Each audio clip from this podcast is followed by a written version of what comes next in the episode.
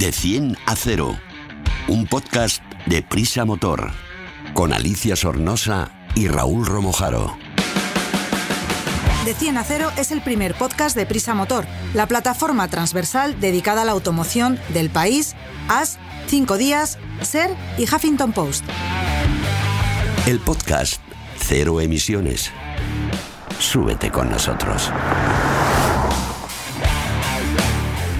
Amigos, traemos hoy un podcast lleno de misterios.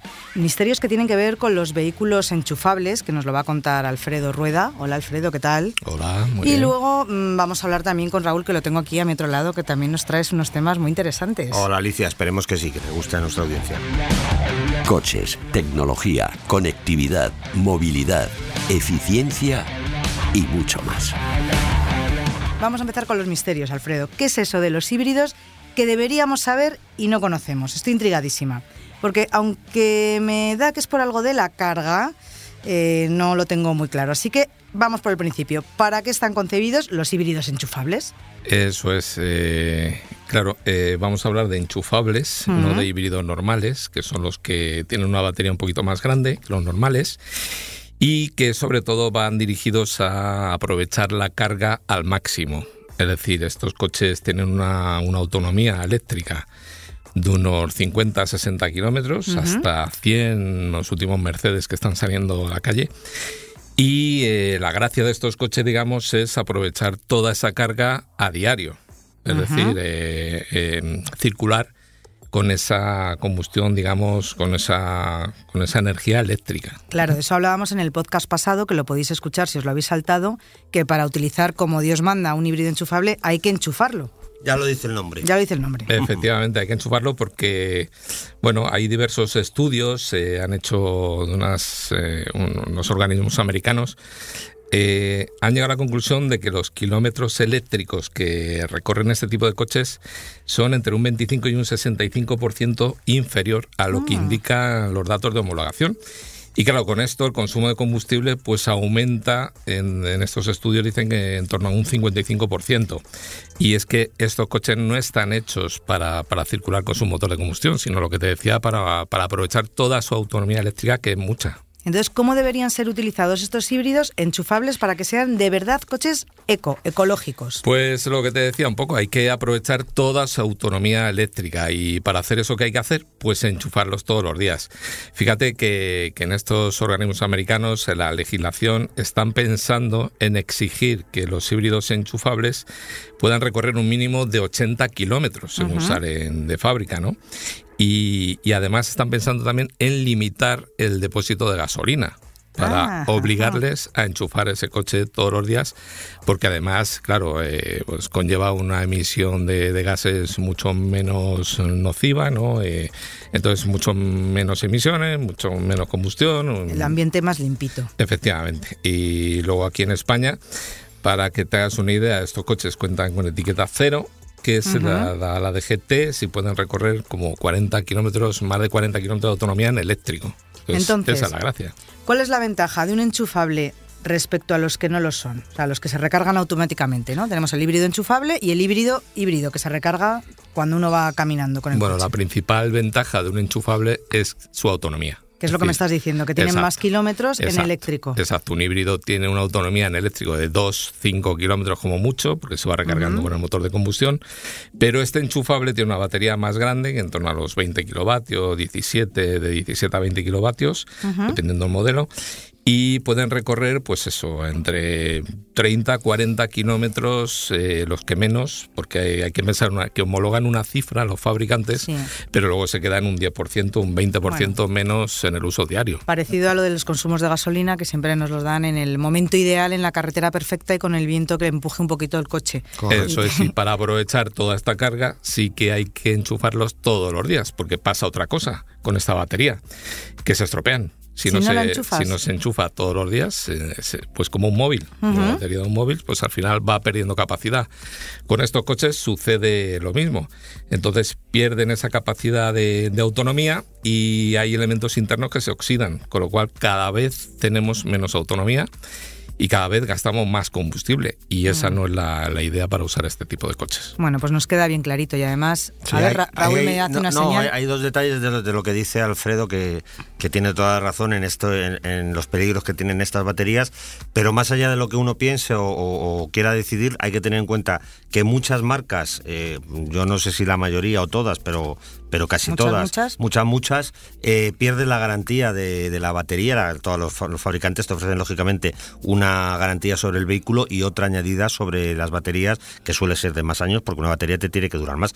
Ellos saben perfectísimamente, porque es un módulo electrónico que lo enchufan y controlan cuántas veces se han completado los ciclos de carga, Ah, cuántas veces le has dejado caer la batería hasta el 0%, cuánto tiempo ha estado en ese 0%, porque todo eso, eh, la carga ideal de un vehículo debería estar entre el 20, 30 y el 80% eh, de, de esa carga. ¿no? Si no haces ese proceso de una forma regular, todo esto te queda, queda controlado y el fabricante puede esgrimir este, este de Mal uso. mal uso para eh, eximirse de la garantía. Y luego, por otro lado, a propósito de lo que también decía Alfredo de la duración, la próxima homologación para que los coches sean considerados, hom- homologación europea, perdón, sean considerados como híbridos enchufables, eh, al hilo un poco de lo de que hablamos de Estados Unidos, Sí. va a pasar a 60 kilómetros, no a los 40 a- que hay ahora. Bueno, se va a poder- que- pa- van a meter 20 kilómetros más, efectivamente, para, para pretender que el uso de la, de la batería sea masivo en, en la utilización del coche, porque si no al final están moviendo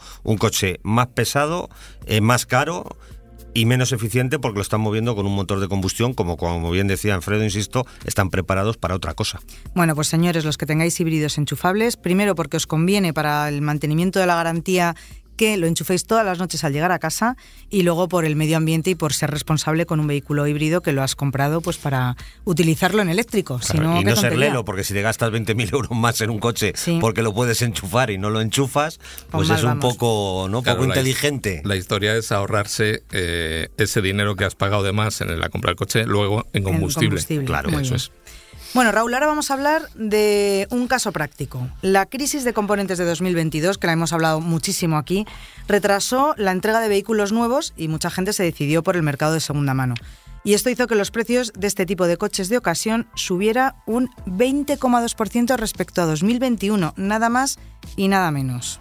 Correcto, lo has descrito con, con precisión. Es simplemente la ley de la oferta y la demanda. La gente no podía comprar eh, coches nuevos, muchos porque no había coches nuevos, otros tantos porque no tenían el dinero para comprarlo, y esta gente pues se va a comprar el, el coche usado. Eh, no olvidemos que en España el ratio general, hay variaciones, pero vamos a poner un- una cifra general, es de 2 a 1 la compra de, de coches de ¿Dos segunda usados? dos usados por, por cada nuevo. Eh, o sea que hay un mercado muy superior al de coche al de coche nuevo en el, en el mercado usado. ¿Qué ha ocurrido con esto? Pues que la gente se ha ido a buscar coches usados, eh, como no había, mm, los precios han subido y se ha producido ese incremento de más del 20% respecto al, al año 2021 que tú mencionabas. Y esto ha dejado el precio medio eh, de los automóviles de ocasión en España en los 17.990 euros, según los cálculos de los vendedores de Gambán. Gambán es la asociación que aglutina, digamos, a los, a los concesionarios en España. Y esta, esta cifra son unos 2.000 euros por encima de la media del año anterior. Toma ya, sí que encima son de segunda mano, pero nos sigue costando más. Si es que tenemos que trabajar mucho todos para poder tener coche, Sí, que sea híbrido, mm, resiliente, mm, vegano y no sé qué más. Bueno, entonces, los que son los más viejos son los más caros. Eh, El problema es eh, el que hemos hablado tantas veces también aquí, que el parque automovilístico español está, está bastante envejecido y no se produce la renovación necesaria porque seguimos comprando coches, coches viejos. Eh, de hecho, hay un encarecimiento de nada menos que el 31,7% entre los modelos de entre 10 y 15 años y que llega a ser del 33%, es decir, han subido un tercio más de lo que costaban en aquellos que son superiores a 15 años. ¿Por qué es esto? Pues Pero porque esto es la- un poco loco, ¿no? Es un poco loco, sí, pero claro, la gente, como está todo subiendo, pues al final, si tu presupuesto es el mismo, lo que tienes que hacer es comprarte un coche. Si tú tienes 10.000 euros, tienes 10.000 euros. Y si los coches de 8 años ahora valen 12, pues te tendrás que comprar con tus 10.000 euritos uno que tenga do- eh, 14 o 15. Madre mía. Van buscando el coche que, que puedes pagar. Entonces, este tramo, como decimos, el, el- el de los coches más viejos, ha llegado a subir casi 4.000 euros de, promedio. Sin embargo, en los coches eh, hasta, hasta tres años, de entre uno y tres años, el incremento ha sido del 16,7, que es una cantidad importante, pero la mitad que los antiguos, con lo cual esto va claramente en contra de todo lo que se nos está vendiendo de, la renovación del parque, de la necesidad de retirar los vehículos viejos de la carretera. Está ocurriendo prácticamente eh, lo, contrario, ¿no? Y está muy por encima de, la inflación. Los coches nuevos subieron el año pasado, según los datos del INE, del, del Instituto Nacional de Estadística, en torno al 10%. Y fíjate las cifras que estamos hablando, desde el 16% de los de 1 a 3 años al 33% de los que tienen más de 15 años, un 31 entre 10 y 15, un 16 entre 5 y 8, en fin, todas las franjas de edad, absolutamente todas, pero sobre todo las más antiguas, en de 8 a 15 años, han subido prácticamente el doble de lo que lo ha hecho el precio del coche nuevo.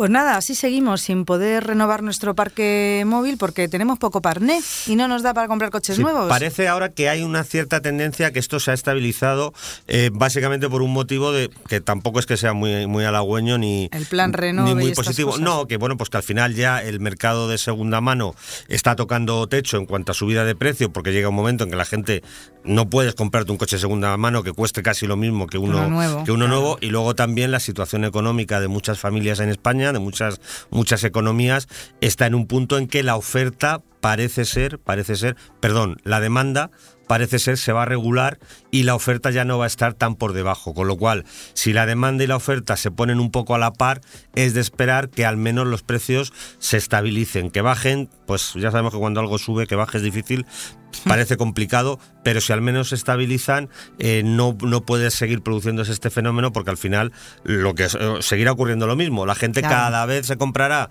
coches más viejos porque son los únicos a los que puedes acceder. Entonces la gente se gastará 5.000 euros en un coche con 20 años. Y eso es un, un algo terrible para, para todos los planes que tenemos de descarbonización del transporte y de la movilidad. Pues queda claro. Y si no os ha quedado claro y o, queréis leerlo y saber más datos, solo tenéis que pasar por la página web del motor.com y ahí lo tenéis todo todito perfectamente explicado. Correcto, así es. Te analizamos un vehículo en de 10 a 0. Bueno, Alfredo, que te tengo aquí, con, se le va cayendo la babita porque el coche que ha probado eh, creo que es un coche bastante chulo. El Seat León Sport Tourer de 130 caballos. ¿Lo he dicho bien? Lo has dicho perfecto. Pues ahora cuéntame qué tipo de vehículo es. Bueno, este no es un vehículo como el podcast anterior que traía Raúl, ese Wrangler que, que, tenía de todo. No, no, este es un coche mucho más sencillo. Es un turismo, es familiar y con muy buen espacio a bordo, eso sí. Y ahora veremos también el motor de gasolina, también muy sencillo, 130 caballos. Como no me lo cuentes, no me lo cuentes, que antes quiero que me expliques cómo, cómo es o qué caracteriza su diseño y carrocería. ¿Cómo lo voy a distinguir de otros? Bueno, pues lo vas a distinguir principalmente del Seat León normal, porque es un poquito más grande. 27 eh, centímetros más largo, llega hasta los 4,64 eh, ¿Con esto qué pasa? Pues que se beneficia de mayor espacio a bordo y de un maletero que también aumenta su capacidad a 620 litros nada menos el Wrangler de Raúl tenía 533 litros, así que este hazte una idea, 620. es un coche familiar y supongo que esto, este espacio en el maletero viene fenomenal para llevar el perro, los gatos, las maletas, el bañador, los, el, este de patito de, y todas estas Exacto. cosas. Y como era la suegra que no podía subir al Wrangler, también. Aquí tampoco la podemos es un poquito más racional y más lógico, sí, sí, hay que reconocerlo. Eso es. Pero fíjate, este, este, esta capacidad maletero son 240 litros más que la versión normal de Seat León, o sea que aumenta mucho, casi un tercio. ¿Y cómo es la habitabilidad interior? Porque por fuera ya he visto que es mucho más grande que su hermano de gama. Pues por dentro casi también, sobre todo eh, el espacio para las piernas en, los, en las plazas traseras aumenta bastante y bueno, eh, pero bueno, no deja de ser un turismo que mide 1,80 de ancho con lo cual, lo de siempre en este tipo de coches, que tres adultos van a ir un poquito pegados, ¿no? Entonces, eh, el maletero también, eh, bueno, pues aumenta lo que te decía y si abatimos los asientos traseros ya estos... metemos ahí un caballo. Bueno, vamos a 1.600 litros. O sea, es como una, la cueva de Alibaba, más, más ¿Cómo, ¿Cómo es la parte de delante, que a mí eso siempre me gusta saberlo, el centro donde puedes toquetearlo todo y de conectividad? ¿Lleva una buena pantalla o este coche la lleva chiquitita? Sí, no, no, no. eh, lleva una buena pantalla. Es un sistema de infoentretenimiento que son 10 pulgadas, si no me falla la memoria. Y bueno, eh, en esta gama de equipamiento hay que distinguir, porque esto es un poquito complicado a la hora de sí. elegir un Seat León, sí. Para empezar tenemos o una versión que se llama Style o Style o la más deportiva FR. Y dentro de cada una, pues cuenta con una serie de acabados que tienen unos nombres muy curiosos, porque son como tallas de camisetas, XL, XM, Ah. XL, hasta XXL, sí, sí, debe ser para, para gente muy, muy grande, ¿no? El XL. No, eh, se refiere a equipamiento, ¿no? Entonces, esta unidad de pruebas eh, es el Style XL y este acabado, pues mira, cuenta con esa pantalla que decías, que son 10 pulgadas, asistente de aparcamiento automático, climatizador de tres zonas, es decir, trizona, eh, y bueno, pues dos puertos USB, por ejemplo, para los pasajeros traseros, eh, Ah, y el cuadro bien. de mandos es digital también. O sea que, bueno. Esto de Sport Tourer significa que es el deportivo, el Sport. ¿Cuál es el motor? ¿Qué motor lleva? ¿Qué motor No. le impulsa? No, es un motor muy sencillo, es el 1.5 TSI de 130 caballos. Recordemos, no es el más básico porque por debajo hay uno de 110 caballos, pero eh, había uno de 150 que la empresa ha decidido dejárselo al Cupra Ah, León, un poquito más bueno, potente y más deportivo. Con lo cual, este, según SEAT, es el que más ventas eh, tiene de, del León, con lo cual, bueno, pues han, han decidido apostar por este motor de 130 caballos. ¿Cuáles son sus prestaciones y consumos? Mira, si te parece, yo creo que vamos a hablar, hablar de consumos Venga. primero, porque bueno, pues se ha quedado en esta prueba en unos 6 litros cada 100 kilómetros. Claro, porque es que en cuanto a prestaciones, si piensas que son 130 caballos y que pesa casi 1.400 kilos, pues, claro, esto no es un Fórmula 1, es un coche versátil, familiar, pero aún así, pues mira, la velocidad máxima son más de 200 kilómetros por hora. Uy, qué multa Y- nos y cae. muy- una multa, pero muy Bueno. grande. Ay, ay, ay. Y por ejemplo, de 0 a 100 pasa en. eh, no llega a 10 segundos, con lo cual está muy bien. Bueno, ¿cómo se comporta? ¿Cómo te has sentido al volante de este Seat León Sport Tourer? Pues es sencillo hasta en su forma de conducción. Es muy equilibrado, eh, muy agradable la conducción y su, su, con- su conducción está orientada más o menos como, como la carrocería, pues a la familia. Entonces, ¿esto qué quiere decir? Porque la suspensión trabaja muy bien, el chasis se mueve bien, a no ser que, que afrontemos un tramo revirado de, de- de un Bueno, puerto de montaña. no, que, ahí los niños se, que- nos, se nos marean y nos vomitan. Eh, Nada, vamos por carretera lisa. Exacto. Y luego, pues el motor empuja muy bien, sin, sin grandes alardes, como te decía, ni grandes contundencias, pero tampoco tiene agujeros de potencia ni, ni tirones raros. Y, y luego la sonoridad, pues también está muy bien, muy bien resuelta en este coche. ¿no? Bueno, un coche muy equilibrado. ¿Cuánto cuesta? A ver si seguimos en equilibrio.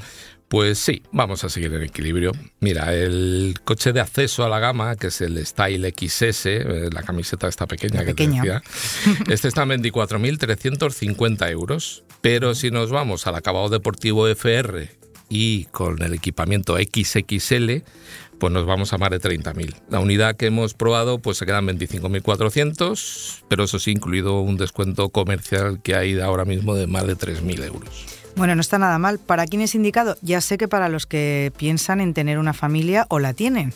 Exacto, y además de eso, que no le gusten los sub, que ya cada vez queda. Ah, cada vez cada esto, es, vez- esto es una buena puntualización porque Sí, siempre sí. hablamos de sub y señores, no estamos hablando de un sub, estamos hablando de un coche familiar, ¿no? Una ranchera que le llamaríamos Exacto. Así es, en mi justo. época. No, no, y ahora la puedes llamar porque es una definición perfecta. Exacto, entonces, eh, bueno, es que no, no, to- no todo se, se acaba con los sub, ¿no? Hay más vida, Hay más vida más allá. Exacto, entonces es un, es un coche sencillo, que quiera un transporte con, con mucha habitabilidad dentro y que consuma poco y que tenga muy buen espacio a bordo y para las maletas, lo que decíamos antes. Entonces, ¿cuáles son sus rivales de mercado? Tendrá poquitos porque como estamos rodeados de sub, ver, ¿qué bueno, no te creas, ¿no? Porque Ah. esto es un, un compacto de una marca generalista y aquí sí que tiene algún que otro rival. podemos elegir. Sí, sí, sí. Pues venga, dime, ¿a Mira, por ejemplo, tenemos un Ford Focus, el Sport Break, que es la carrocería familiar igual. Y este lo que pasa es que tiene un tacto de conducción un poquito más deportivo que el SEAT. Eh, luego tenemos el Peugeot 308 SW, eh, tecnológicamente algo más avanzado porque es algo más moderno, ha salido al mercado hace menos tiempo. O, por ejemplo, también podemos hablar del Renault Megane Sport Tourer, pero este coche lo único que ya se ofrece con motor híbrido enchufable, pero la carrocería, bueno, pues es otro turismo familiar del estilo del Seat de León Sport Tourer. A mí siempre me han gustado los rancheras. A mí también. La verdad es que en España no han tenido muchísima aceptación. Hay otros mercados como Italia o Alemania, Inglaterra también, donde su penetración es muy superior a la de España. Y, yo no he entendido nunca muy bien por qué. Porque por diseño, es verdad que antes eran más feotes, porque era como un coche, una berlina que le sacaban ahí un, maletero y quedaba un poco como un pegote, pero ahora mismo son súper bonitos y las ventajas que te ofrece de, un gran maletero o a la hora de meter unas tablas, una bicicleta, eh, un mueble, pues la verdad es que no, yo no entiendo muy bien. O, dejar simplemente la compra en el, en el maletero. No sé muy bien por qué no han, no han triunfado más, porque sí, yo estoy de acuerdo contigo, eh, que es una opción bastante razonable a un sub, porque luego dinámicamente, en mi opinión, eh, van bastante mejor. Porque van, más, pegaditos al suelo. Pegaditos al suelo, no llevas una mole alta, la sensación de seguridad es parecida, pero bueno, para gustos los colores, ahora estamos en la era sub y, y, el cliente es el que manda y, tiene siempre la razón porque es el que se gasta su dinero. Efectivamente. Pues Alfredo, muchas gracias por esta información. ¿De dónde la podemos encontrar si queremos ver fotos, por ejemplo? Pues en el motor.com. En el motor.com, claro que sí. Raúl, un placer compartir este interesante podcast contigo, con vosotros.